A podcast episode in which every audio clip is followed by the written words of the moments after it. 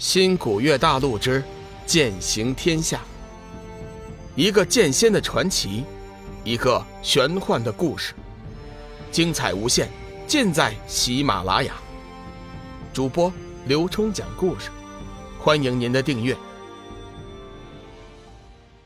第一百九十五集，弱水之边。龙宇拉住了小玉的手，轻轻的抚了一下。玉儿，过两天，恐怕我就要离开这里一段时间了。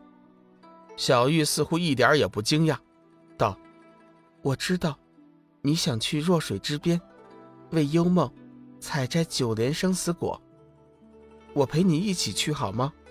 不要留下我一个人。”小玉知道龙宇是个言出必行的人，既然已经答应了，自然会去弱水之边。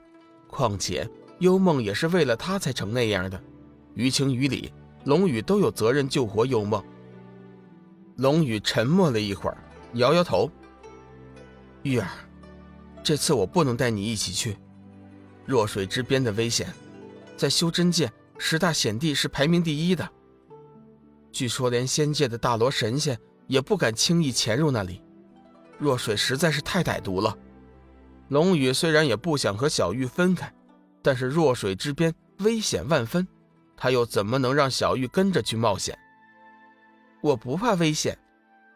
经历了那么多的事情，两个人终于可以生活在一起。小玉对现在的生活极为珍惜，哪里舍得离开，死活也要跟着龙宇前去。龙宇正要说话，却不想黄极真君从天而降。小玉，你还是留下来吧，为师。也好趁这段时间，教你一些神通。龙宇微微一惊：“黄极师尊，你都知道了呀？”嗯，黄极真君点了点头。你们的对话我已经听到了。虽然弱水之边极为凶险，但是我不会阻止你。大好男儿就应该如此这般。鬼门那丫头，是为了你，才战成了半死的模样。你确实有责任将其救醒，不过你自己要小心一点一千五百年前，我曾经有意去过那里，可惜连前言都没有进去，就退了出去。小玉紧张道：“黄极师尊，那地方……”强如你这样的修为都无法进去，小雨一个人进去，我怎么能放心？黄极真君微微一笑：“小玉啊，你先不要着急，听我把话说完。弱水之边，别人去不得，但是小雨却去的。弱水再毒，也不及天地之精气。只要小雨……”以日月星斗之力将自己包裹，想那弱水未必就能伤得了小雨。龙宇心中大喜，黄极师尊，你说的可是真的？我用光能裹身，真的没有问题？理论上是成立的，但是实际会怎么样，我也不好说。小雨，我看这件事情，最好是从长计议。千万不要轻易冒险，不能再等了。我所剩的时间已经不多了。本来先前我就打算一定要去，如今听黄极师尊这么一说，我觉得把握很大。事不宜迟，我想明天就动身。小玉，你就听我一句劝，好好待在这里，跟着黄极师尊学些神通。我会尽快回来的。小玉正欲说话，黄极真君道：“小玉啊。”此事你不可胡闹，恕我直言，你如果坚持要跟着小雨前去，只能是平白的拖累小雨，反而降低了成功的几率。你放心，我已经为小雨卜过卦了，他此去虽然有一点凶险，但是最终还是会无事的。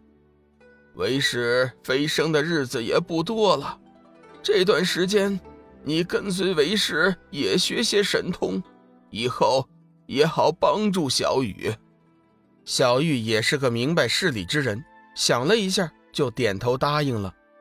黄吉师尊，小雨，我听你们的，留下来，好好修炼神通。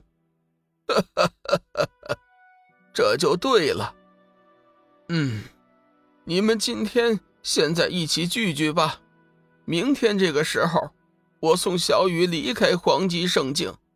说完，黄极真君便消失不见了。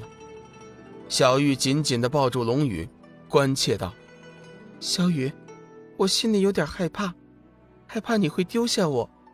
傻玉儿，你是这个世界上我唯一的亲人，我怎么会丢下你不管呢？安心的等我回来。”龙宇轻轻地在小玉的额头上吻了一下。离别前的情侣总是难舍难分，龙宇和小玉几乎缠绵了一夜，直到天明才勉强分开，各自打坐了一会儿，恢复精神。黄极真君已经如约而至，紫玉真人和红罗也知道了消息，一起前来送行。小雨啊，此去弱水之边，万分凶险，你一定要多加小心。如果实在不行啊。你也不必勉强，回来呢，我们大家一起再想办法。”紫云真人关心的说道。龙宇点了点头：“嗯，紫云师兄放心，小雨不做没有把握的事。天一圣经有弱水之边的记载，我会小心的。不过这些日子，小玉就劳烦黄吉师尊和两位了。”红罗走过去，拉住小玉的手，道：“小雨。”你就放心吧，照顾小玉的事情，就交给我了。保管你回来，我还你一个漂亮的小玉。多余的话我也不多说了，就此别过吧。龙宇转身欲走，黄极真君走进龙宇，脚下升起金色祥云，将两人拖了起来。瞬间功夫，便带他出了黄极圣境。黄极师尊，就送到这里吧。我会很快回来的。落下祥云后，龙宇恭敬地说道：“好吧，为师这就回去了。你自己一定要小心，凡事切不可勉强。”留下一句话，黄极真君便消失不见了。